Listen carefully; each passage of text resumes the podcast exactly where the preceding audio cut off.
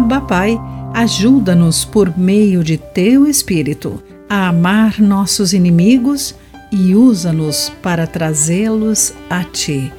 Olá, querido amigo do Pão Diário, bem-vindo à nossa mensagem do dia. Hoje lerei o texto de Esther Escobar com o título Em vez de vingança. Depois que Jim Elliot e outros quatro missionários foram mortos por tribos Ruau Arani em 1956, ninguém esperava o que aconteceu a seguir.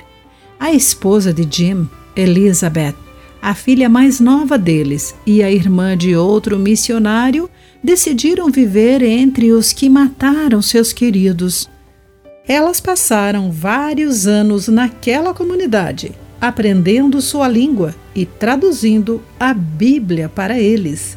O testemunho de perdão e bondade dessas mulheres convenceu os Ruarani do amor de Deus por eles e muitos receberam Jesus como seu Salvador. O que Elizabeth e sua amiga fizeram é um exemplo incrível sobre não retribuir o mal com o mal, mas com o bem, de acordo com Romanos 12, 17. O apóstolo Paulo encorajou a igreja em Roma a mostrar a transformação que Deus trouxera para suas vidas através de suas ações. O que Paulo tinha em mente? Eles deveriam ir além do desejo natural de se vingar.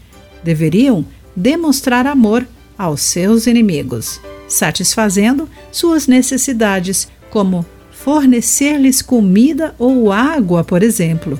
Por que fazer isso?